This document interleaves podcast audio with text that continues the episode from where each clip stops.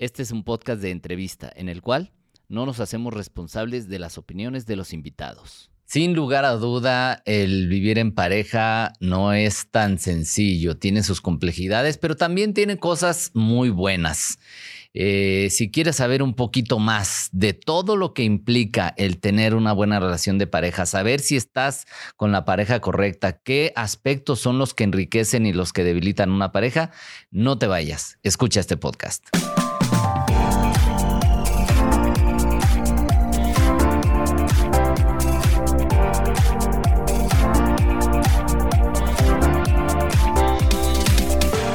¿Qué tal? ¿Cómo estás? Bienvenido, bienvenida de nueva cuenta. Un episodio más de este podcast Vive Más Libre. El día de hoy con un tema muy, muy interesante. Tenemos un invitado que nos va a dar conceptos eh, que nos pueden ayudar a entender cómo estamos si es que estamos viviendo en pareja o qué debes considerar para vivir en pareja de manera más adecuada, más armoniosa en todos los aspectos. Ahorita vas a ver cómo se va a poner esto. Él es Vicente Muñiz y él es médico cirujano por la UNAM, es máster en terapia familiar sistémica por la UDG postmáster en terapia breve por el Mental Research Institute de Palo Alto, California. Es postmáster en hipnosis y terapia breve por el Instituto Milton Erickson de la Bahía de San Francisco, California. Postmáster en terapia de pareja por CEFAP creador del proyecto El arte de vivir en pareja, terapeuta de parejas con más de 15 años de experiencia y además tiene estudios en sexualidad humana por el Instituto Mexicano de Sexualidad. Vicente Muñiz nos va a hablar de El arte de vivir en pareja. Bienvenido, Vicente. Muchísimas gracias. Gracias, Iván, por la invitación. Gracias, equipo de producción. Pues bueno, Aquí estamos. Vamos a hablar sobre el mundo que por un lado puede ser un mundo fabuloso, y lo dejo entrecomillado, y por otro lado puede ser un mundo muy caótico, que es vivir con otra persona, independientemente que vivas con gente de tu propio sexo o con gente de sexo contrario, pero el vivir en pareja resulta al final de cuentas o puede ser una aventura bastante productiva para tu desarrollo personal o puede ser una aventura bastante peligrosa que literalmente te puedes estar jugando la vida y más en estos tiempos. Claro. Entonces, vivir en pareja, como dice eh, este el producto, es, resulta ser un arte, pero cuando uno vive en pareja, eh, aquí, aquí, hay una cosa muy, muy, muy hermosa habrá que empezar a distinguir lo que es el enamoramiento, este amor romántico que nos han vendido toda la vida. No, no toda la vida después del renacimiento, nos han vendido este amor romántico producto del patriarcalismo hegemónico y del machismo. Ok.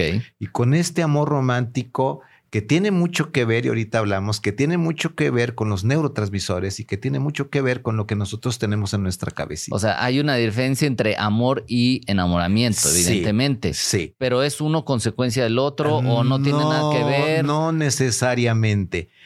Porque es que como que lo normal, perdón, nada más como para ir llevando esta secuencia, es lo normal que pensamos ahorita, que ahorita tú nos dirás, es primero me enamoro y luego paso a vivir el amor. Eso es como que la secuencia que tenemos comprada, ¿no? Pero ¿es esto cierto? Es, es, es la historia ideal, ¿no? Ajá.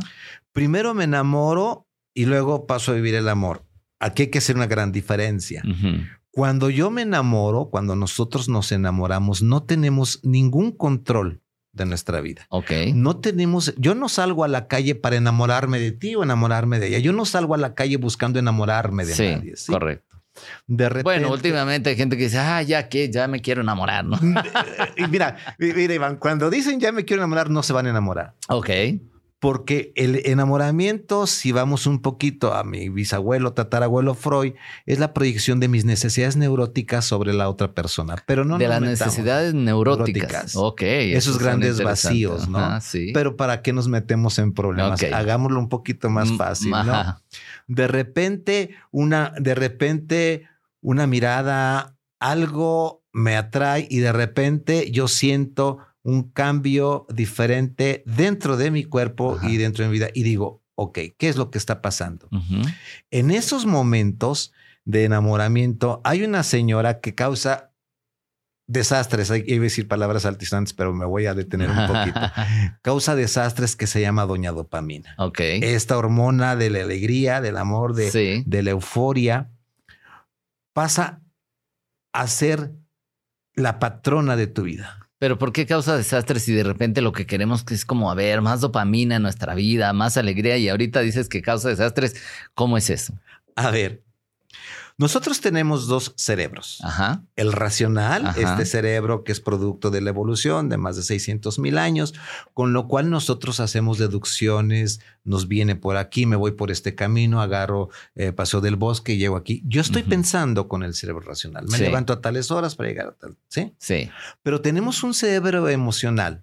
En este cerebro emocional, que está aparte, que es un cerebro, eh, se llama eh, lo que queda del cerebro reptiliano. No piensa. El cerebro emocional, en donde está la amígdala cerebral, donde Sí. está el hipocampo, este no piensa. Ok. Lo único que hace es recibir el estímulo. ¿sí? Ok. Cuando O yo sea, reacciona. reacciona, Ajá. cuando yo me enamoro de alguien, de repente empieza doña dopamina a subir sus niveles y empieza, haz de cuenta que tú quitas el switch. Y te empieza a cortar eh, figurativamente Sí. las redes que van del cerebro emocional al cerebro racional Ok. y te empieza a obnubilar la conciencia Ok. y empiezas a sentir todo lo que ustedes, lo que nosotros sabemos de maripositas en el estómago, pensamiento intrusivo, que solamente estoy pensando en ti, a qué horas me hablas, por qué estás allá, dónde estás, por qué no estás conmigo. Empiezo a sentir, y esto se debe a doña dopamina y los diferentes compinches que le siguen a la doña, Sí. ¿no? Y empieza el subidón. Es literalmente es un subidón para la gente que utiliza eh, enervantes o drogas, es un subidón tipo cocaína. Ok. Yo no he aspirado cocaína, pero es un subidón. De repente ves a la otra persona, se va de tu lado, eh, se va unas horas y estás con una necesidad imperiosa Sí. de saber lo que come, cómo viste, cómo amaneciste, mi amor. Sí, Estás claro. bien, mi reina, mi cielo, mi vida, mi... Literalmente Ajá. tienes 24 horas pensando en estado consciente y en estado inconsciente, pensando en función de tu enamorado o de tu enamorada. Y, y una pregunta, no sé si está bien formulado o no, pero ¿por dónde entra el enamoramiento? ¿Por el cerebro uno, por el cerebro dos? Por, o sea, ¿qué pasa? ¿Por qué me enamoro de una persona sí y de otra no? Esto tiene mucho que ver, vuelvo, vuelvo otra vez, eh, tiene mucho que ver con lo que yo tengo de vacíos en mí que tengo que llenar y creo que la otra, a nivel inconsciente, creo que la otra persona los puede llenar. Ojo, aquí ya le estoy poniendo cosas que no existen. Y generalmente, generalmente el enamoramiento entra por los ojos. Ahora dice, y la gente que no ve, Ajá. tiene la audición. Ajá. Cuando tú te enamoras, cuando yo me enamoro, yo le voy a proyectar cosas que no tiene. Ajá. Los defectos que pudiera tener. Oye, fíjate que pues le gusta un poquito el chupe. Ay, no es cierto. Una O- lo minimiza. lo minimiza. Y las cualidades que tienes te la aumenta enormemente. Ya viste, oye, no está tan guapo. No, sí, está muy guapo. Eh, se ve muy sexy. To- Todo empezamos a construir cosas que no son. Ok. Nos ponemos una máscara. Sí. Afortuna y, y- y vivimos en un estado de estupefaciencia. Ok. Vivimos en un estado de eh, no control, en un estado alterado de conciencia. Afortunadamente, y bendito sea quien tenga que ser, solamente no- dura no más de dos años. Ok. Un enamoramiento no puede durar más de dos años. Ok. Cuando el enamoramiento se va por la ventana, doña oxitocina, que es la hormona del amor, empieza a abrir la puerta y empieza a meterse. Ok. Y te empieza a decir, oye, ya te diste cuenta que no es el dulcineo del toboso, ya te diste cuenta que no es el caballero de la armadura oxidada, Ajá. ya te diste cuenta, vamos negociándolo. Pues sí, ya me di cuenta, pero ya decido. El amor es una decisión. Ok. El enamoramiento, estimado Iván, no es una decisión. No decides.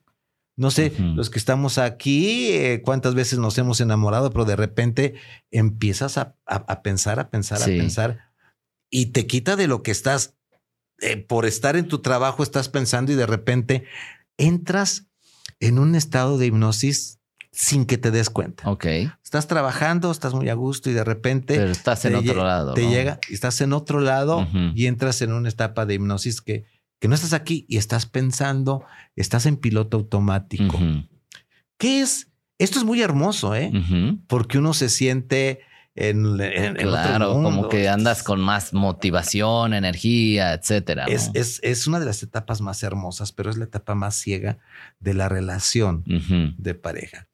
Y entonces, estimado Iván, ¿cuál es el peligro de esto? El peligro de esto, y lo veo mucho en terapia, es precisamente hace días una pareja que tienen aproximadamente dos años de conocerse, año y medio, y de repente tienen eh, cinco años viviendo juntos. O sea, espérame, en pleno enamoramiento decides irte a vivir junto con otra persona Ajá. y ya empieza a ver que pues hay cositas que no me gustan, pero ya estoy aquí. Ok.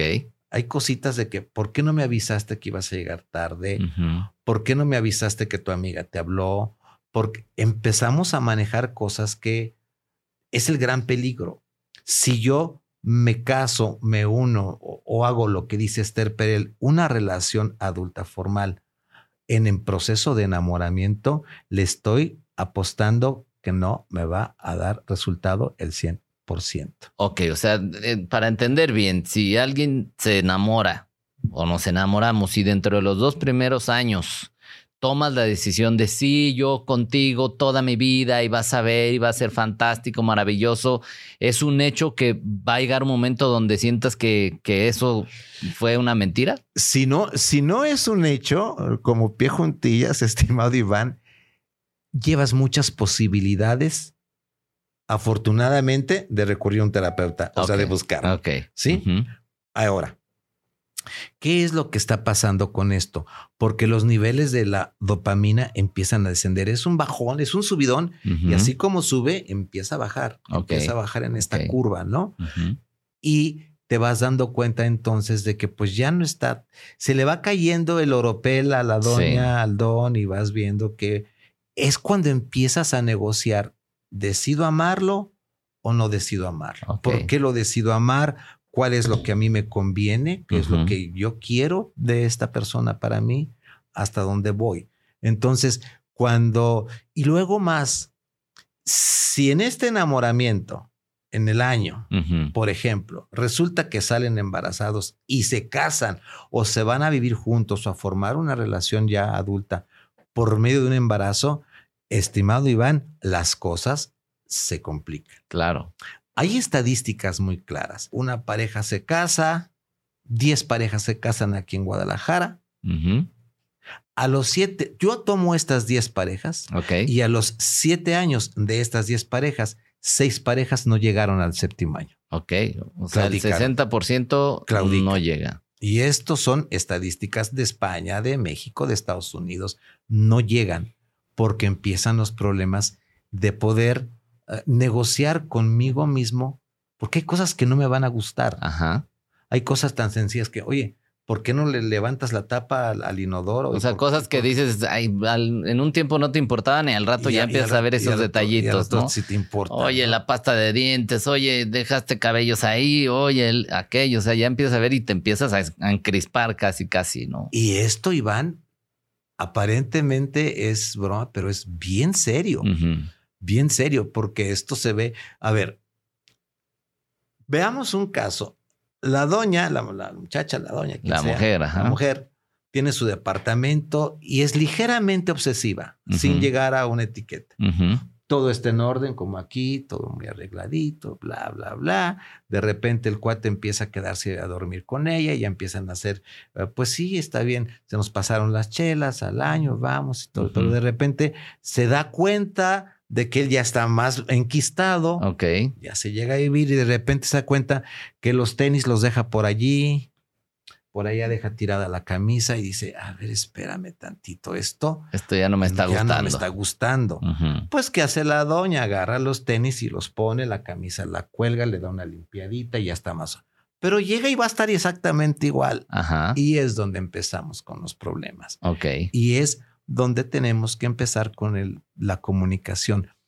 Qué hermoso sería que antes de que tú y yo llegáramos a vivir juntos, tuviéramos una especie de terapia o tuviéramos alguien que nos dijera, a ver, vamos a aprendernos a comunicar. ¿Cuáles son tus expectativas? ¿Cuáles son tus límites? ¿Cuáles no puedes negociar y qué, es no, qué no es negociable para ti? Sí, sí, porque hay cosas que dices, esto sí o sí lo quiero en mi vida, te guste o no te guste, ¿no? Y hay cosas que dices, bueno, como quiera, puedo ceder en esta parte, ¿no? me acuerdo que hubo una pareja, este, todo muy bien, a gusto, de repente eh, él empieza, él empieza, sabía, ¿no? No, pues que los perros me gustan, que a mí también me gustan y todo esto. Y de repente él empieza a enquistarse en la vida de ella, en el depa de ella y todo lo demás. Y ya cuando menos acuerde dice, oye, me decía, tengo que compartir la cama con tres perros. ok. Le dije, ¿tú no sabías de esto? A mí, e, ella me decía que le gustaban los perritos. Ajá. Ella me decía que de vez en cuando tenía un perro, pero de, repente con tres peludos grandes arriba de mi cama, meneándome la cola para despertarme, no sabes qué. No puedo con eso. Terminaron. Porque la doña le dijo, a ver. Mis perros son primero. Mis perros son primero. Tú me conociste con perros. Ok. Otro ejemplo muy claro. Si ya sabías que me gustan las cervezas el fin de semana, así me conociste. Y te lo digo muy claro, no las voy a dejar. Hazle como quieras. Pero, pero generalmente no hacemos eso, o sea, no, no hay esa comunicación previa, ¿no? Incluso hasta prometes que, no, sí, vas a ver y que nos vamos acomodando y cosas de ese tipo, pero al final la costumbre se queda, ¿no? El gran, el, el gran, el gran mito no, mamá, espérame. Mira, se toma, no, no se toma, no es borracho. Dos, dos caguamas después de los partidos del sábado. Mira, yo se lo quito. El amor todo lo puede. Mentira. El amor no lo puede ni al 10%. Ok. El amor no es cierto. Ajá. El amor son las especies de ladrillitos con lo que vas construyendo un muro. Pero tú pon, traslapa ladrillo sobre ladrillo. Sí. Y se te está olvidando una cosa. Se te, a la tercera hilada se te viene para abajo. Ok. Se te olvidó una cosa. Sí. Ponle mezclita. Sí. Échale mezcla. Sí. Ponle castillos. Sí. Porque si no le echas mezcla, se te viene para abajo. Claro. Y la mezcla es el, lo que tú y yo vamos a negociar, lo que tú y yo vamos a ver bien para nuestra relación de pareja y vamos a hablarlo, vamos a platicarlo. ¿Por dónde vamos? ¿Qué es lo que no puedo negociar? Sí. Y hablando de sexualidad, hay cosas donde abres todo un mundo y es un mundo, Iván, es un mundo enorme, es todo un abanico de dices, oye, espérame, pero si cuando íbamos al, cuatro estrellas, al, motel, al son al cinco estrellas, ¿no? Pues estaba todo bien, pero ahora me sales con estas rarezas, entrecomillado, ¿eh? Sí, sí, sí. Pues espérame, yo no le entro. No, pero es que no me quieres, lo voy a buscar en otro me lo hubieras dicho y no le entro. Yo no le entro porque esto no esto va en contra de lo que yo quiero. Sí. Va en contra de mi dignidad, hablando de expresiones comportamentales, ¿no? ¿Cuáles serían, eh, Vicente, si pusiéramos como puntos o áreas, por así decir, las áreas que debemos considerar que debemos atender o, hablar o comunicarnos con, con, la pareja? O sea, es el, el orden, es la sexualidad, es que, cuáles serían las áreas que dices, bueno, te tienes que fijar en estas tres, cuatro o cinco áreas para que la pareja funcione mejor. Yo creo que lo primero que te tienes que fijar cuando quieres quitarte esta máscara de enamoramiento, fíjate en los hábitos de él o de ella. Somos seres humanos de hábitos. Sí fíjate bien en, este, en esta media, o sea, fíjate bien en lo que hace o deja de hacer. Si tú conociste a tu Dulcinea del Toboso y esta Dulcinea del Toboso tiene por hábito y por costumbre hacer algo que no va dentro de tus conceptos, fíjate bien si esto realmente lo vas a poder cambiar, porque no lo vas a poder cambiar. Sí. Imagínate, solamente imagínate que tú conoces a tu Dulcineo del Toboso, el caballero de la armadura oxidada, y cada ocho días de novios te dice, oye, vamos a ver a mi mamá. Te la presento. Ah, vamos, sí. el domingo paso por ti y nos vamos desde las 10 de la mañana y allá comemos y nos, nos me siento a ver la televisión con mi mamá y con mi papá, mis O sea, hermanos, pasamos todo el día allá. pasamos todo el día allá. Ah, de novios la paz a, a, a todo dar. Ya está, dice, oye, qué bonito, es de familia. y, no.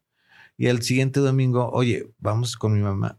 Y empiezas a ver que esto ya es cotidiano, ya es constitucionario cotidiano de cada ocho días. Y se hace una chorcha y sacan las chelas y todo el mundo está y te voltean a ver como, como algo que, que, pues esta quién es o este quién es. Ajá. No lo vas a cambiar. Hay una mamitis. Hay una familia de origen inmiscuida. A la hora de que empiecen la pareja a ser más formal, de repente, pues fíjate que mamá viene a comer con nosotros y ya se quedó cuatro semanas. Eso no con, eso no estaba en el contrato. Claro, claro. Si al principio lo que viste es, ay, qué bonita familia, qué unida. Cada domingo están y van a misa juntos todos. Oye, ¿vas, ¿vamos a misa con mis papás? Sí, al principio, sí, vamos, ¿no? Ahora Claro. no, hay problema, sí. Pero resulta que a misa va la mamá, el papá, el hermano de 25, la hermana de 30 con los nietos y también nosotros vamos a misa. Oh, Como yo no tenía eso, probablemente en mi familia de origen no lo tenía. Ok, to- a todo dar, Sí. a todo, a todo dar, ¿no? Ajá. ¿Ok? Pero de repente, oye, cada ocho días ir a la misma iglesia a las seis y media, al, no voy a decir marcas registradas, Opus Dei, lo que tú quieras, Sí. eh, y confesarnos todos juntos. Y to- a ver, espérame. Si en mi familia fuimos de- a, a misa cada venida de obispo Ajá. y no es dentro de mis valores, Sí. a la hora que ya firmaste papelito o a la hora que estás ahí, pues vas a tener que ir, porque si no, entonces empiezan las cosas muy difíciles. Claro. Fíjate bien en todos estos. Todos cosas, estos ¿no? hábitos. Son hábitos que no los vas a poder. Además, no los vas a poder quitar y no tienes el derecho de quitarlos. Así es la persona. Porque luego es, no, pues vamos, yo estoy seguro que puedo hacer que cambie en esto y aquello. No se da eso. Estimado Iván, veamos nuestra propia vida. Yo no he cambiado, tú no has cambiado. Hacemos algunas modificaciones de hábitos solamente para llevar la fiesta en paz y poder estar mejor en la relación de pareja. Y esos son los cambios que queremos. Pero el cambio al final de cuentas, muy sustancial, parte de nuestra personalidad, es difícil cambiarla por un motivo. Nosotros somos producto de una construcción social que se llama familia de origen. Y nosotros somos, tenemos lealtades invisibles con mi familia Sí, de origen. entiendo. Y si en la familia de origen yo veo que mi mamá tiene más preponderancia sobre mi padre, donde no están las cosas bien equilibradas, pues yo voy a buscar a alguien igual. Ok. Y ahora resulta que ese igual es al revés. El machismo se le nota hasta en las botas, pero se lo pasé porque se ve muy bonito con botas, se ve muy bien con fajo piteado. Espérame, al rato no te la vas a acabar. Es muy difícil elegir con quién vivir. Sí. Dice Omar Viscotti, es la aventura más arriesgada en este mundo vivir con alguien. Ok. Ya nos metieron en esto porque no nacimos viviendo como pareja. Eso es una tradición judío-cristiana. Sí. La pareja se formó mucho después, a mediados del de, de- Renacimiento, algo así. Edad Media, ¿no? Pero no nacimos así. Así como tampoco somos seres monógamos. Esto es una mentira. Hemos hecho monogamia como construcción social por conveniencia para que los hijos o en las propiedades seamos, sea yo dueño de esto, me explico. Pero la monogamia existió a partir del siglo XI o XII. O sea que entonces ahorita es más bien ya una idea insertada que una que, que, o sea, estamos así como que varios, así como, ¿cómo es esto de que no somos monógamos cuando se trata de eso, de tener tu pareja, de respetarla, de darle su lugar, etcétera, etcétera? Y, y esto viene como a romper este asunto. Entonces, ¿cómo, Deja- cómo se maneja esto en la actualidad? Ahora deja salirme del, de- del, del vericueto donde me metí. es una construcción social. Sí, Ahora, es una construcción social que nos han hecho creer, no es que esté bien o esté mal, pero ahí estamos. sí, Si yo al final de cuentas decido hacer pareja contigo, hay algo que se dice exclusividad erótica, afectiva, sexual. erótica, afectiva, Afectiva, sexual. Ok. Negociémoslo, porque hay parejas abiertas, hay triparejas, hay poliamor, hay varias formas de vivir el amor, no solamente la monogamia. Ok. La monogamia como construcción social fue hecha desde el patriarcalismo. Me explico. Cuando el señor empezó a tener sus tierritas y a convertirse en feudal o sus eh, propiedades, entonces él tenía que estar seguro que esta plumita que ya es mía, la tengo que heredar a mis hijos. Para darme cuenta que son mis hijos, entonces tengo que inventar algo que se llama matrimonio Ok. Para tener yo seguridad hasta donde se pueda Sí. de que estos hijos son míos Sí. y que esta mujer es mía y viene el derecho de propiedad y el machismo empieza a ser un montón, empieza a ser eh, como un volcán. Sí. Al hombre, eh, eh, espero tener libertad de expresión. Sí, te, van a bloquear esto. No, ¿eh? Te no, van a, tú te- dale, te van a tirar de jitamatazos. Al hombre le conviene tener disque un matrimonio monógamo porque solamente así puede tener control. Estamos hablando de disque, Sí. control sobre su, subrayado, su, entre comillas, su mujer, Ok. subrayado, Ajá. porque no es de él. Porque al decir su, pareciera propiedad de, ¿no? Y así lo toma. Y entonces, al ser propiedad mía, yo tengo todo el derecho sobre de ti para decidir lo que tienes que hacer o dejar de hacer. Y en eso incluye que nada más mis chicharrones truenan. Tú no tienes derecho a ver a nadie más, porque por eso eres mía. Y esto se llama patriarcalismo hegemónico y se llama control. Y la sociedad ha vivido con esto durante muchos Y lo aprueba y lo, lo valida como tal, ¿no?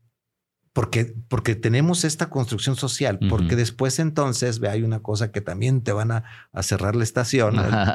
entre el judeocristianismo. Ajá. El judeocristianismo como Sí. tradición judaica y cristiana nos vino a dar una norma política, una política sexual de cómo debe de comportarse una pareja y una mujer. Ajá. Esto lo hace, O sea, es como un modelo creado, ¿no? este modelo creado es exclusivamente para la población judía. Y fue creado exclusivamente para que la población judía fuera reproductora. El Ok. sexo solamente tiene que ser reproduc- de- de- para reproducción. Sí. A partir de, este boom de los, de los 50, 60, cuando la mujer empieza a votar, a partir de estos primeros movimientos feministas, y estamos hablando de 60 años, Sí. ponle 50, Ujú. Todo el tiempo que lleva la humanidad, porque 2000 años no es más que poquito. Más que a partir de, de Cristo, digamos, ¿no? se ha empezado a reconocer, aquí, aquí, aquí nos vamos a asustar, se asusta mucho la gente, se ha empezado a reconocer o ha empezado la mujer a tener un un estatus a luchar porque se le reconozca su capacidad de placer erótico sexual, Ok. con marido o sin marido. Ok. A- y, y este reconocimiento de esta autoaceptación de la mujer de un placer sexual tiene 60 años a partir de los primeros movimientos feministas que se pudieron decir, a ver, espérame, tengo derecho a mi propia sexualidad Claro. y a vivir mi sexualidad como se me plazca. Pero esto, te van a cerrar la- el canal. Esto, estimado Iván, apenas empieza. Ok. porque todavía hay mujeres, la gran mayoría, que dicen, no, no, no, no, mi- el cuerpo le pertenece a mi marido, los hijos que Dios quiera y lo que el marido quiera. Todavía hay este tipo de mujeres, pero si ellas quieren tener el antifaz, ¿quién soy yo para quitárselo?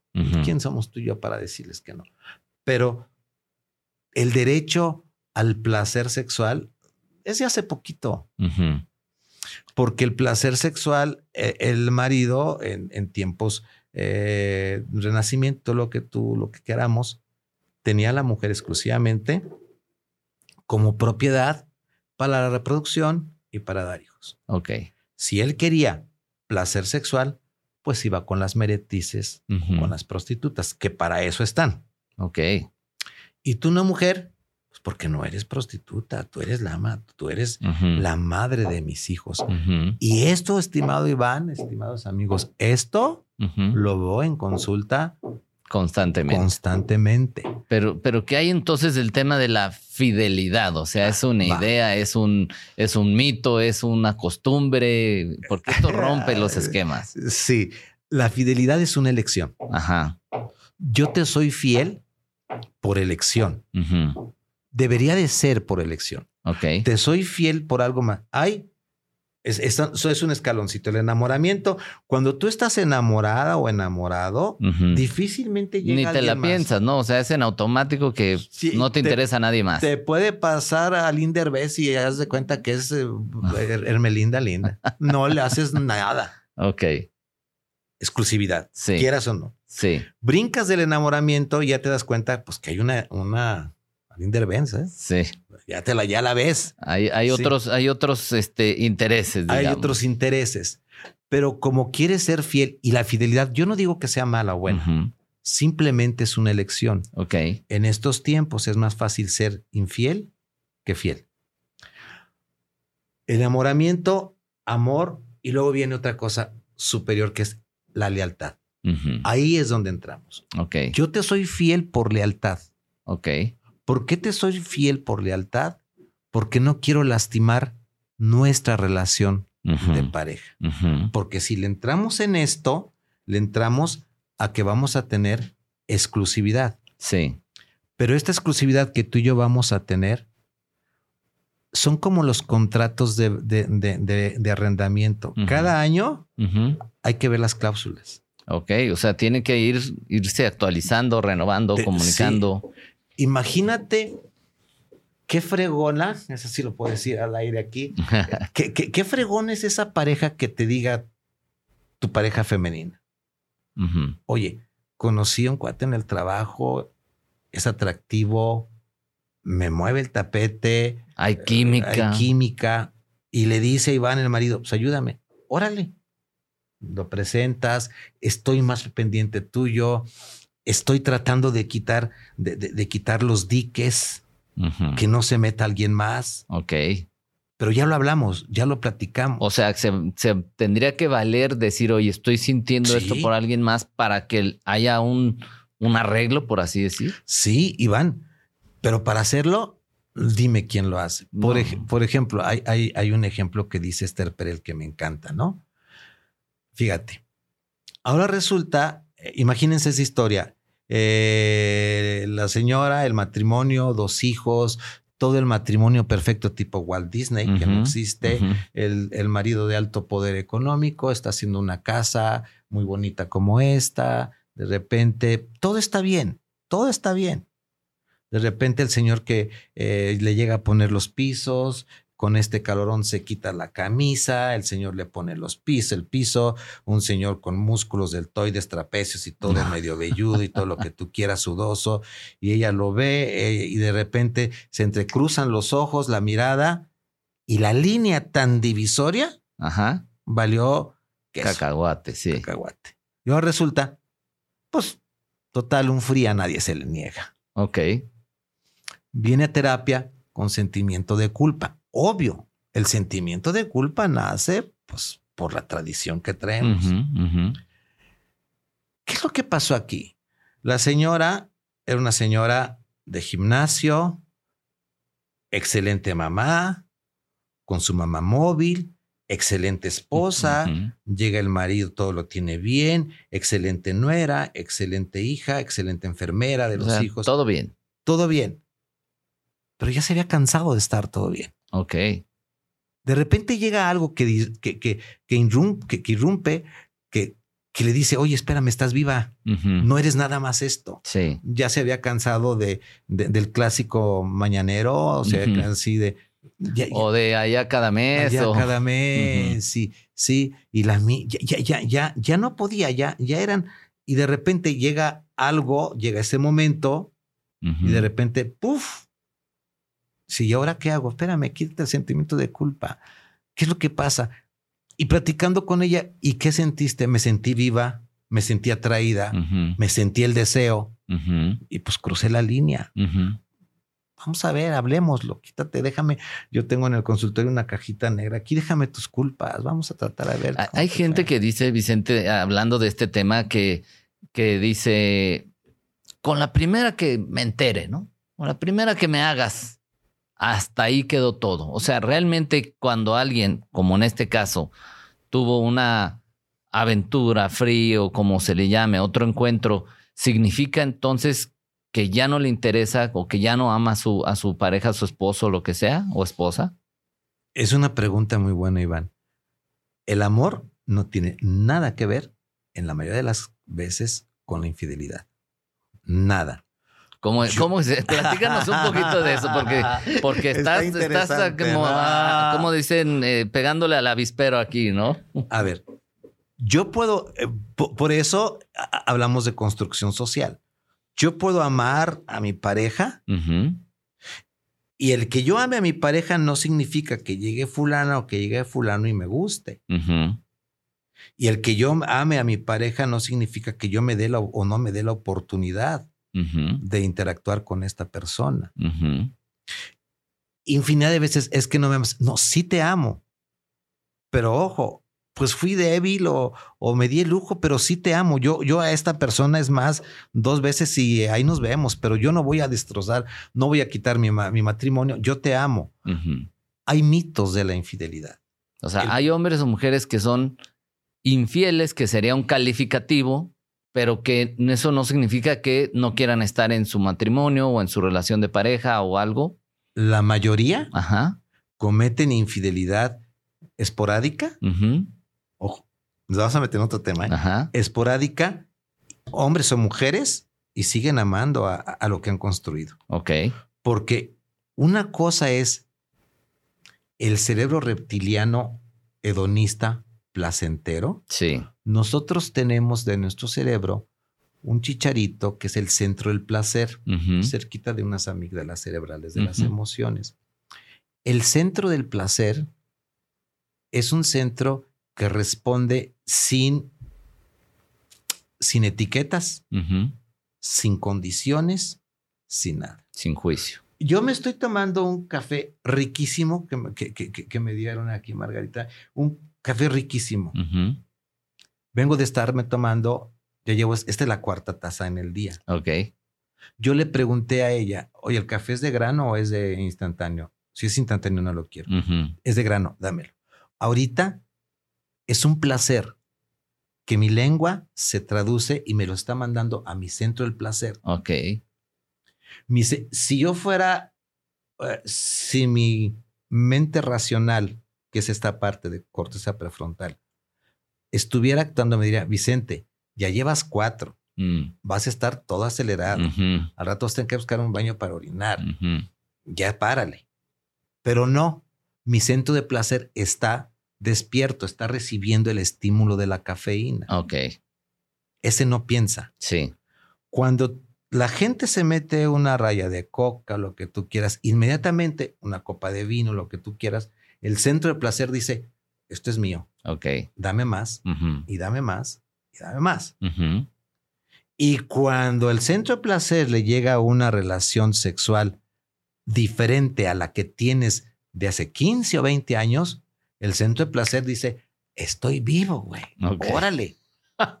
Quiero. Sí. Sí, y sí. por eso el señor se pinta el pelo, compra su Ferrari, o bueno, compra lo que quieras, eh, un, un sesentón, anda, sí, porque alguien le metió en el centro de placer y el centro de placer, si tú lo dejas libre, te llega el hedonismo, si no lo controlas, te la pongo fácil. ¿Qué platillo te gusta? Imagínate que te invitamos a comer y tú dices, pues, ¿sabes qué? Aquí hay una picaña. Y ves en la carta, picaña de se- eh, 350 gramos y 700 gramos. No, yo quiero el de 700 gramos. Llegas a los 500 y ya no puedes más. Sí. Pero tu centro de placer está sobresaturado y te dice, sí puedes, Ok. sí puedes y sí puedes. Y entrale, y entrale y terminas mal. Es hermoso el centro del placer. Es lo que llaman el centro de la recompensa. que nace después del, del cerebro reptiliano, no piensa, ese lo traen los, los reptiles. Eh, este centro de placer lo, lo, tenemos que controlar mucho porque si no, entonces. No tiene llenadera, en pocas palabras. Tuve a un cocainómano. ¿Se llena? No. Se mete hasta el cemento que se encuentra. Ok. Porque desafortunadamente el centro de placer, si ya le metiste un gramito, va a querer dos, lo va a querer tres, lo va a querer cuatro, y es un. ¿Qué es lo que pasa con la gente que es ludópata, que juega? Es, una, es adrenalina, es una emoción, es y pueden pasar todo el día ahí y, aumenta y sigue, y sigue, y sigue, y sigue. El centro de placer está pidiendo. Es un. Somos. Eh, somos esclavos del centro de placer. Y el centro de placer debe ser nuestro esclavo, decir, ok, te voy a dar placer hasta aquí. Sí. Pero hablando de la infidelidad, entonces, si, si, si todo está bien, ¿por qué? Pues porque alguien despertó, en este caso que te digo, su centro de placer y se metió en esto. Y luego viene todos los sentimientos de culpa. Sí. Ese es el mito. Yo puedo, yo puedo amar a alguien y ser infiel, sí. Permitirme ser infiel, sí, pero ojo, estoy violando un contrato que hice contigo. Ok. Y no se vale violar un contrato que hice contigo. Ok. Un contrato de exclusividad. ¿Sí? Sí. ¿Qué es lo que pasa con un artista exclusivo de un de TV Azteca? Sí, sí. Pues no se puede ir con grupo imagen porque le claro. dicen, espérame, hasta multa tienes. Sí. Y te destrozo, ¿sí? Sí. Es lo mismo. Pero para que nosotros lleguemos a esto, tenemos que leer muy clarito las cláusulas, muy clarito las letras, ¿sí? Eh, eh, y, y, hablarlo. Las parejas que viven bien, entrecomillado, porque no hay una felicidad eterna, tampoco es cierto. Las parejas que viven bien, hay, hay, hay, que hablarse muy francamente, ¿no? ¿Qué me, qué me gusta, qué no me gusta? Negociar el uno con el otro. Hay otro mito de la infidelidad. ¿Te fijaste con fulanito? Sí, ay, se hizo de novia como a esta doña, pero nada que ver con su señora, su señora de bolsas Luis Vuitton y y esta doñita, pues de dónde la sacó. El Casio por el Rolex y cosas de ese tipo. sí, o los relojes de, de, de 800 mil pesos de este señor. Bueno, sí. ¿Qué es lo que pasó ahí? Y muchas veces le pregunta a él o a ella, oye, cuéntame, ¿no? ¿Qué, qué, pasa aquí? No, no, sí, yo, yo, yo, amo mi casa, amo mi familia, amo mi marido, Ajá. sí. Es más, me dice, te, va a poner, te la voy a poner bien fácil. Pasamos tres horas en el hotel y sin tener relaciones. Con otras palabras que no puedo decir aquí. Yo Ajá. quiero que me dejen, que me dejen decir aquí lo que quiero, ¿no? Con otras palabras que no puedo decir aquí. Dije, ¿cómo? Sí, dice, platicamos, nos escuchamos, me pregunta cómo me fue, me pregunta cómo está su trabajo, yo uh -huh. le pregunto cómo está el suyo, cómo están sus hijos, me pregunta cómo están los míos, me hace caso, nos abrazamos y no tuvimos relaciones sexuales. Uh -huh. Y está como el revés del comal. Sí. El revés del comal está todo tiznado. Sí, sí, sí, sí. sí Digo, sin, sin, ser racista, ¿no? Sí. ¿Cómo? ¿Qué es lo que pasa? Dice, dice una, una cantante, endúlzame los oídos, uh -huh. no me digas nada, solamente esta noche, uh -huh. endúlzame el oído, Patricia uh -huh. Sosa, ¿sí? No quiere decir que no haya amado, simplemente pues llegaron y le ofrecieron algo más diferente a lo que le están ofreciendo. Ok. No es, ese es, ese es, ese es otro mito, ¿no? Y el otro mito que, ojo, puedes amar a dos personas al mismo tiempo amar a dos personas al mismo tiempo, lo puedes. Ok. ¿Puedes amar a tres personas?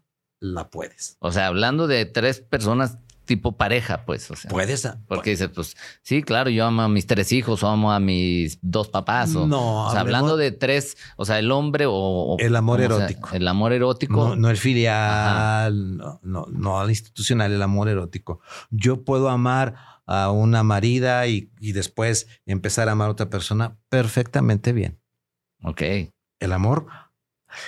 Te van a cerrar esto, Iván. ¿Para qué me invitas, Iván? El, el, el, amor te da para todo esto. Ok. Sí. Uh -huh.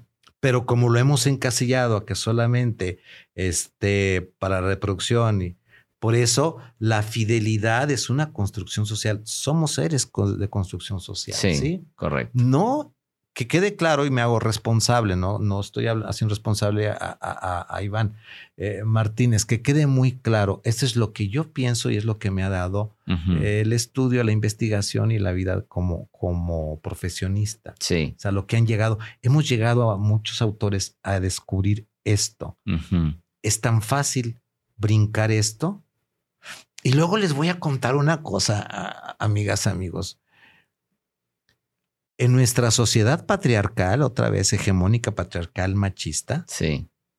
no es lo mismo que Iván sea el infiel a que mm, la mujer Margarita sea infiel. No es lo mismo. Iván es infiel, pues ¿qué esperabas? Es hombre, está acostumbrado. Es como que está un poquito más aceptado, por así decir, que el hombre a que, a que la mujer lo sea.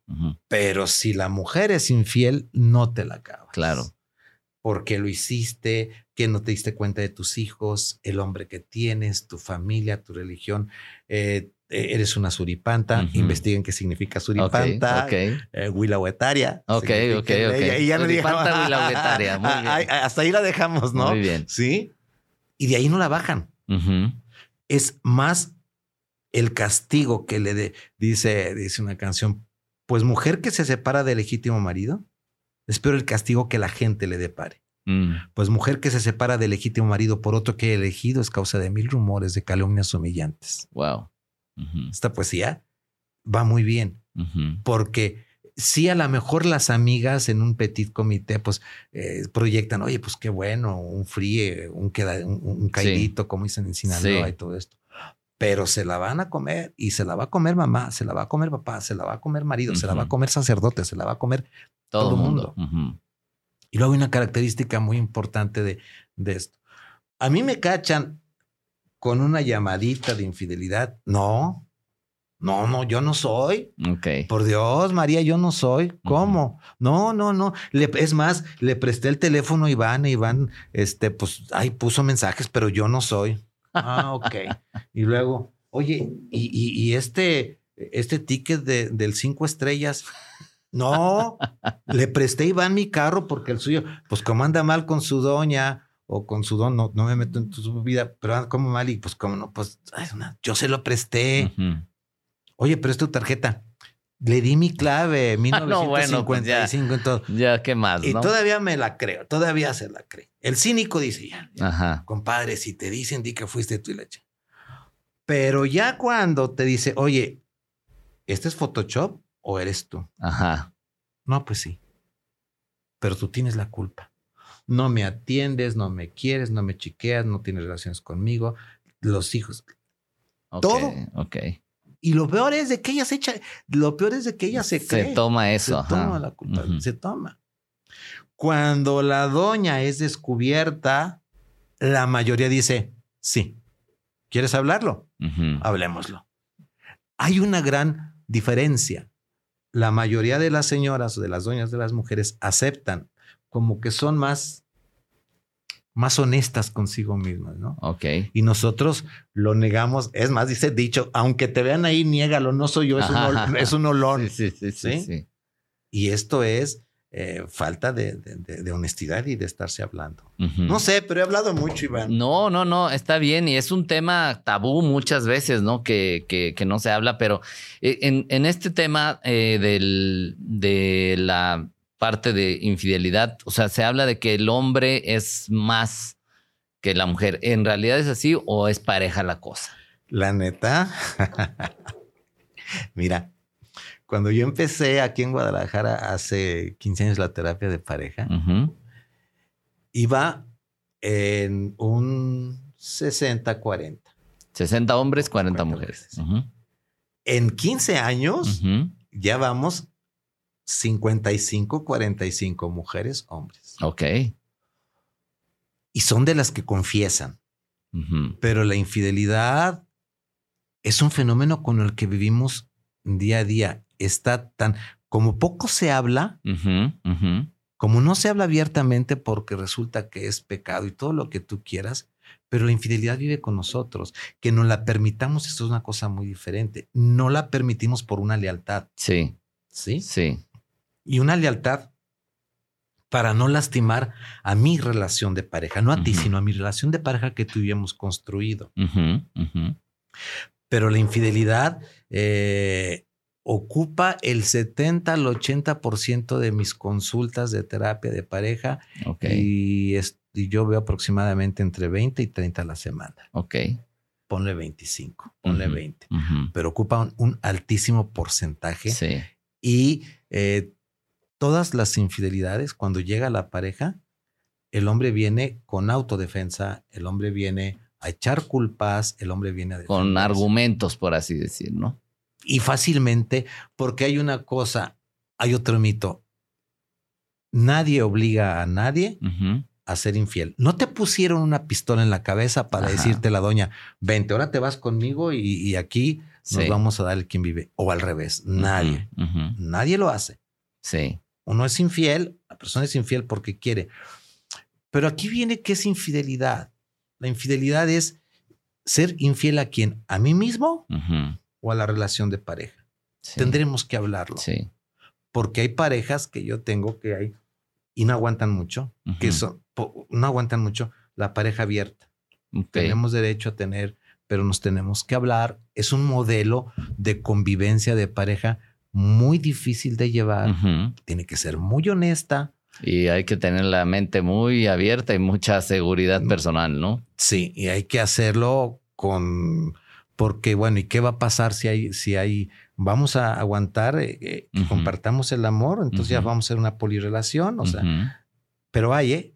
Lo que platicamos ahorita lo estamos platicando mm, a las 11 de la mañana, pero ráscale al agujerito en el submundo y sale un montón de cosas. Y, y, salen cosas, por ejemplo, que ya lo hablaremos después, cómo expresamos nuestra sexualidad, eh, eh, filias, un montón de cosas que okay. ya, ya, hablaremos más de eso. Me gustaría ahorita, eh, ya que le hemos dedicado algo de tiempo a este tema de la infidelidad, fidelidad, etcétera.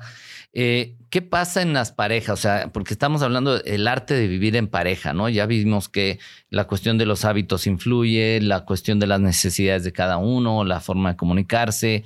En en a lo que quiero dirigirme ahorita con esta pregunta es, eh, ¿cómo construyes o reconstruyes una relación donde se ha perdido la admiración, donde se ha vuelto meramente operativa, o sea, funcionamos bien, ah, operativamente mm, funciona todo, todo perfectamente, pero ya no hay esta, este ímpetu de, de, busquemos algo más, de realmente estar en, un proyecto nuevo, en una ilusión nueva.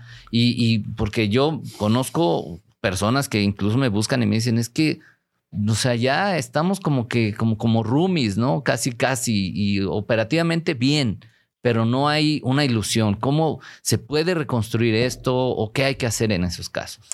Mira, mm, parto de esto. ¿Se puede? Sí. Dos, en terapia tendremos que tener muy claro el objetivo hacia dónde vamos. Ok. Muy claro el objetivo hacia dónde vamos como padres. O sea, ¿qué vamos a rescatar? ¿La conyugalidad o la parentalidad? Ok. Podemos ser excelentes padres y no ser buenos cónyuges la mayoría de las personas van mucho por la buena parentalidad y la conyugalidad, desafortunadamente la dejamos a la mediocridad, al, ahí se va. No le ponemos la pasión que debe de tener la conyugalidad para que ésta no decaiga. O sea, no decaiga de picada down hasta abajo y truene, porque hay de Sí, hay bajas y subidas. No todo es, no, no todo es luna de miel. Pero cuando se decide en terapia ir a rescatar la conyugalidad, si tenemos protocolos o si se tienen protocolos establecidos o herramientas establecidas para ver qué tanto se puede rescatar la conyugalidad. Ok. Eh, y muchas veces, después de trabajar con las parejas, ellas mismas se dan cuenta de que pues ya no hay nada, ya no hay el más mínimo atractivo, está el convivir como roomies, está el convivir, ya entra, es lo que pasa con los matrimonios de más de 40 o 50 años, de que ya es más la lealtad, la amistad, Sí. el amor filial Sí, que el amor carnal que te Sí. puedo tener. correcto. Y se vale. Sí, Se vale también. Habrá que establecer perfectamente bien las metas hacia donde queremos llegar. ok. En la terapia yo les digo, a ver, aquí hay, aquí a la, a la terapia conmigo y en las conferencias que doy, vienen parejas por tres cosas, nada más. Una, un modelo, tú y él están pasando por una bronca. Infidelidad, maltrato, eh, mala comunicación, lo que tú quieras. Pero le dices, oye Iván, oye fulana, ¿sabes qué? Vamos a querer seguir juntos. Vamos con el terapeuta para que nos ayude a co- construir una mejor relación. Sí. Va, entrémosle. Abro paréntesis. La, la cosa más, el, eh, la causa, la cosa más difícil de estar en terapia es la infidelidad. Casi Ujú. dura un año el tratamiento de infidelidad. Ok. ¿eh? Cierro paréntesis. Entonces van los dos y dicen, traemos esta bronca y vamos, órale. Empezamos a hacer todo un plan de tratamiento, de trabajo para rescatar la relación de pareja. No rescatar a la pareja, sino la relación Sí. de pareja. Y luego hay unos, hay un segundo que es bien, bien, bien bonito. Es de una sola sesión, muy bonita. Llegan los dos, un sillón, tú, tú los ves, se sientan separados y empieza a platicar y todo. Y de repente eh, es mucho lo que da. La doña es, eh, dice, la señora, la mujer, la doña dice, no, es que yo quiero rescatar mi matrimonio por mis hijos porque el padre me casé para siempre, vivieron felices. Todas las paranfernalias que se creen, Sí, esos mitos que sí, se sí, creen sí. y por mi matrimonio y lo que quieras, yo te voy a perdonar, eh, bla, bla, bla, tantos años que te di, todos, con la victimez en sí. No, trae el cuchillo clavadísimo. Ok. Y de repente el hombre se para, esto es muchísimas ocas- ocasiones que dice, a ver, espérame, tú quieres rescatar esto, pero yo ya no quiero. Mm, Sí, sí Vin- pasa. Vine a la terapia porque me dijiste que solamente así pudiéramos hablar. Yo vengo, desde hace tiempo vengo dándote mm, señales, indicios, ¿no? señales de que esto ya no funciona. Ujú. ¿Tú crees que me voy a quedar a trabajar hasta el día siguiente diario en mi oficina, tres veces por semana? Y tú te la crees. Tú crees, o sea, pero yo hasta aquí. Ok. Y, y, doctor, ¿cuánto es de la sesión? Ahí nos vemos. Ahí yo, ahí nos vemos. Yo ya no sigo con Nomás, nomás hacía falta que abrieran el espacio para Nada decirlo. Para decirlo. Porque tú no, porque tú no querías reconocer. Ujú, ujú. Y la tercera, que es casi la que yo no veo, cuando ya llegan, venimos a terapia porque queremos separarnos civilizadamente, usted nos dice cómo separarnos, pero estas dos primeras son, y la sorpresiva, ¿eh? Es, a ver, a, a ver, señora, ¿qué quiere que haga? Se lo traigo de las greñas, se lo pongo, ya no quiere, es más, y le dice, es más, yo tengo viviendo un año, tengo un departamento con otra persona, ya por favor, ya, ya, ya no te, a ver, señora, ¿qué quiere que haga? No podemos hacer nada más. Soy terapeuta de parejas, también individual, pero no hay pareja. Ah, Ahí termina. Sí, claro. Y, y terminan. Pero, mm, ¿por qué fue la pregunta? Eso se me fue. No, no, en base a que hay personas que están operativamente bien, pero que ya no hay realmente relación. O sea, es, Ahora, si estas personas que es están funcional, sí, digamos, no amorosa, es funcional. Pero puede ser amorosamente funcional. Puede ser amorosamente funcional de compañía sin que tenga necesidad. Eh, nosotros pensamos que el principal motor que mueve una pareja es el sexo. Y ojo, no es cierto. Ok. Porque cuando hablamos de sexo, estamos hablando, estamos, nuestra cabecita habla de genitalidad. Sí. Y esto no tiene nada que ver con el erotismo, que es otro problema. Es otro, mm, Otro en en, tema, en ¿no? las conferencias, qué hermoso se trata esto. Porque tú puedes ser eróticamente afectivo con tu pareja sin tener necesidad de estar cuchiplanchando en la noche. Me refiero a esta demostración de afecto, de intimidad, de apapacho, de estar con ella, de estar con él, que construye, que construye a la relación de pareja. Sí. Esta comunicación que construye a la relación de pareja. Y muchas veces lo genital, eh, eh, porque nosotros a través del producto del el patriarcalismo hegemónico machista hemos creado el coitocentrismo. Mm. Nosotros creemos que toda la pareja tiene que tener coito necesariamente y huevamente.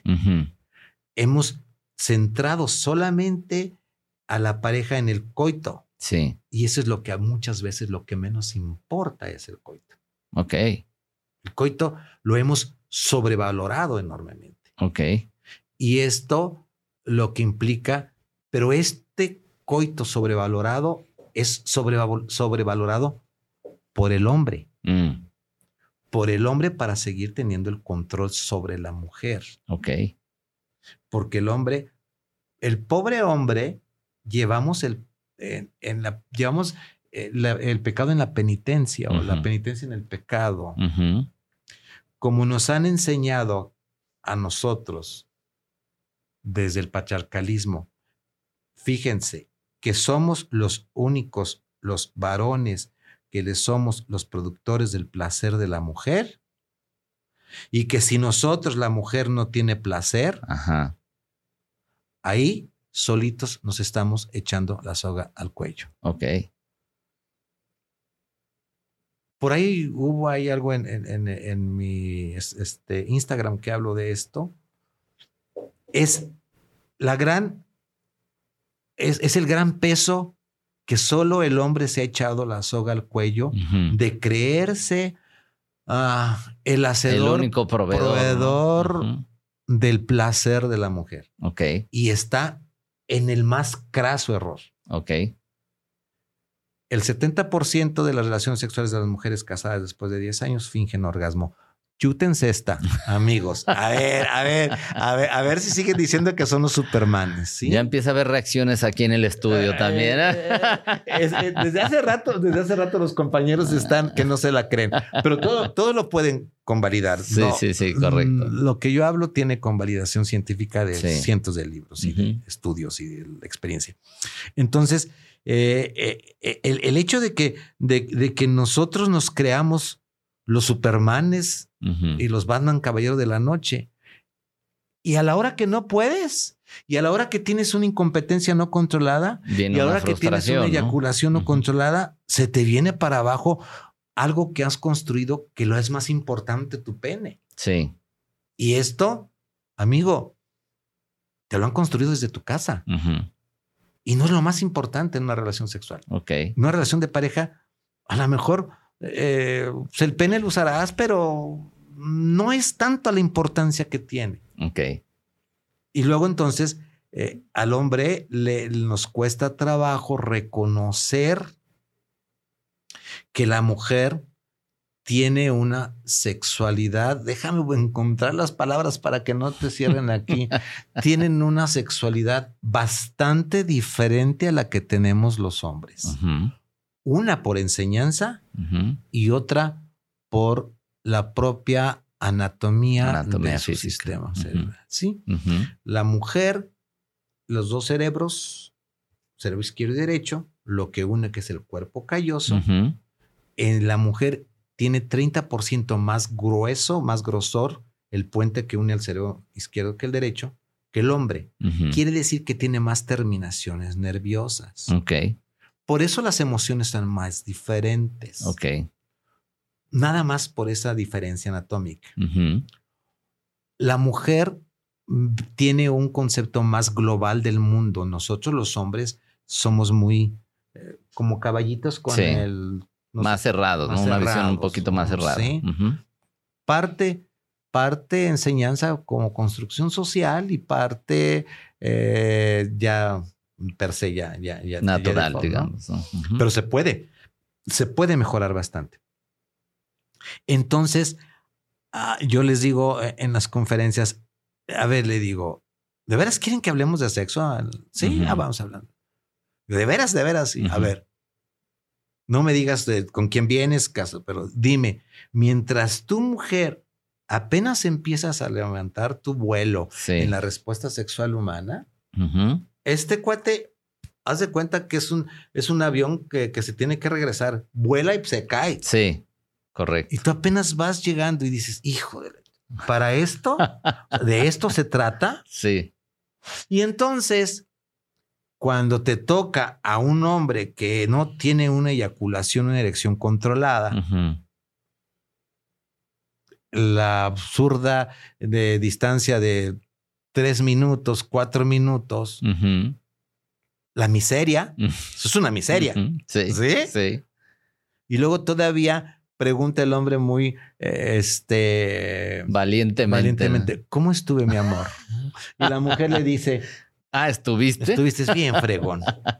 ¿Sabes que te lo dice por no lastimarte, Claro. condenado amigo? Porque ella dice, no, pues mejor termina pronto, porque para esto, Mejor, bye. mejor hablemos de niños, hablemos de cocina, hablemos de moza, hablemos de tu trabajo, hablemos de mi trabajo y todo lo demás. Pero no es culpa del hombre, es culpa de su construcción social de familia, Claro, cuando estuvo con familia. claro. ¿sí? Vicente, está buenísimo esto. el tiempo, está- se, sí, ya el se- tiempo se nos está Se nos yendo. fue. Este, pero me gustaría eh, una, una última pregunta que, que no tiene que ver con la parte de la sexualidad ni nada, sino hay parejas donde dicen es que ya ya no aguanto ni verlo o ni verla, ya está su olor, ya está su esto, pero no se pueden salir de ahí. O sea, ya dicen, es que ya no, ya no aguanto. Entonces, ¿qué hay ahí? ¿Qué sucede ahí? ¿Qué se puede hacer? Primero tendríamos que ver por qué no se pueden salir de ahí. Por ejemplo, imagínate una señora con cuatro hijos que no tiene, que no tiene au- autosustento, Sí. Que el marido es un obrero y que llega alcoholizado y que le pone sus golpes. ¿Cómo se sale? ¿A dónde se sale? Afortunadamente ya hay centros y todo Sí. lo demás, pero esto está en pañales. La protección del Estado, digámoslo claramente, Ajá. no sé si te comprometo, pero la protección del Estado apenas está en pañales. No es cierto lo que prometen, están en pañales. Cuando, pero cuando estás en terapia y no te puedes salir de ahí, habrá necesidad de plantearse una separación. Hay algo que yo les digo a las personas en terapia. Todo es negociable en esta vida, solamente tu dignidad no. Ok. La dignidad no se va a negociar y en la dignidad lleva implícito tu riesgo físico. Sí. A ver, si a ti te gusta que te lleguen y te, te, te brinquen, te golpeen, te, te, te, exijan, te avienten por allá todo, ¿es digno para ti? No lo juegues con la dignidad, porque cuando alguien pisa tu dignidad no te está amando o al menos no sabe cómo amarte. Ok. Entonces, si hay forma, es tan fácil de decir, o sea, de llegar a un diagnóstico y solitos dicen dos, tres sesiones, no, yo ya no quiero más. Ok, perfecto, vámonos por el camino de la buena separación. Sí. Hay todas unas, unas herramientas para saber qué tanto las parejas pueden volver a reencontrarse. Dicen una cosa, es que, que queremos en terapia que seamos como al principio. No les dije. No si va vamos a entrarle, no va a suceder. Vamos a tener que construir otra nueva casa con otros nuevos cimientos, porque llega el tsunami y destruye todo, Sí. todo, Sí. hasta los cimientos. Tú no quieras construir en esto. Esta casa ya no sirvió. Vayamos al terreno de enfrente, construyamos ahí, echemos cimientos diferentes y vamos a empezar a construir la nueva casa que se llama relación de pareja, Ujú. Ok. más o menos. Sí, sí, sí. Muy bien, pues nos dejas con, con muchas cosas a pensar, a Aquí está. reflexionar. Yo, tú que va- dime. vas, a, vas a tener que, que regresar para Ah, seguir. Es más, agarro, ampliando el agarro- tema. agarro la agenda y aquí nos vemos cuando tú quieras. Muy bien, Vicente. Sí. Muchas, muchas gracias, la verdad, por todo lo que nos compartes. Eh, cuéntanos la gente dónde te puede, dónde te puede buscar en tus redes, De este, rápido, si alguien quiere una consulta, Muy etcétera. Rápido. Te doy mi teléfono triple tres ciento veintiocho cuarenta y cuatro cuarenta y tres Otra vez, por Eh, si la gente no lo apuntó. triple tres ciento veintiocho cuarenta y cuatro cuarenta y tres redes sociales El Arte de Vivir en Pareja.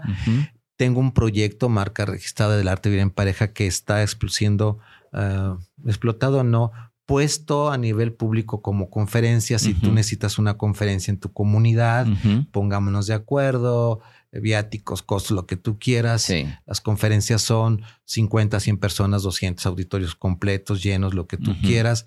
Eh, son conferencias que podemos tratar, por ejemplo, los cuatro elementos, los cuatro géneros de- del apocalipsis, los tres elementos del amor, para que me emparejo, la comunicación, infidelidad, talleres, todo esto. Estoy a la orden. Vicente Muñoz Juárez, me encuentras como Vicente Muñoz Juárez en Facebook, Ajá. El teléfono y las redes sociales, el arte de vivir en pareja. Ok. Perfecto. Muy bien, Vicente. Pues algún mensaje rapidito final que le quieras dejar a las personas. Sí, vive para el placer, vive honestamente. Si la persona que está a tu lado no te da placer y te da más displacer, piénsalo. Ok. el camino y la puerta están abiertos. Tu dignidad no, no va en juego. ¿Qué tal? lo primero. Eso ¿Sí? estuvo bueno. Pues muchísimas, muchísimas No, gracias. al Gracias, contrario. muchachos. Gracias por la invitación. Gracias a Y ti. bueno, aquí nos vemos en ocho días. Nos veremos pronto seguramente y bueno, pues las personas que nos están viendo, escuchando, ya, ya escucharon el arte de vivir en pareja Ah, en las redes sociales, sí, Ah, y en YouTube. Sí, suscríbanse a mi programa de YouTube El Arte de Vivir en Pareja. Eh, suscríbanse a Instagram El Arte de Vivir Sí. en Pareja y por ahí estoy armando TikTok también El Arte de Vivir en Pareja. Ok. No voy, no subo lo que comí o lo que cené. Subo todo esto que hemos hablado que nos pueda servir, ¿sí? Muy bien, contenido de valor. Perfecto. Con- contenido, ah, ya me, contenido de valor. ¿sí? ¿A quién le importa si comí hamburguesas ayer? Por Dios. Pues hay gente chismosa que de repente, ¿no? Pero bueno. Fue un placer, Muy bien, fue un no, placer estar Al con contrario, ustedes. muchas gracias. Y bueno, con esto estamos terminando ya este episodio. Si te gustó, por favor, eh, compártelo. Si crees que le puede servir a alguien que esté viviendo alguna situación y digas, esto lo necesita escuchar esta persona, compártele este video, este, este podcast. Y si nos estás escuchando a través de Spotify y puedes calificar este podcast ahí en las estrellitas, de preferencia con 5. Y si estás en YouTube, eh, por favor, suscríbete y déjanos algún comentario. Gracias por haber estado aquí, infinitas gracias. Y no olvides que me encanta que estés aquí.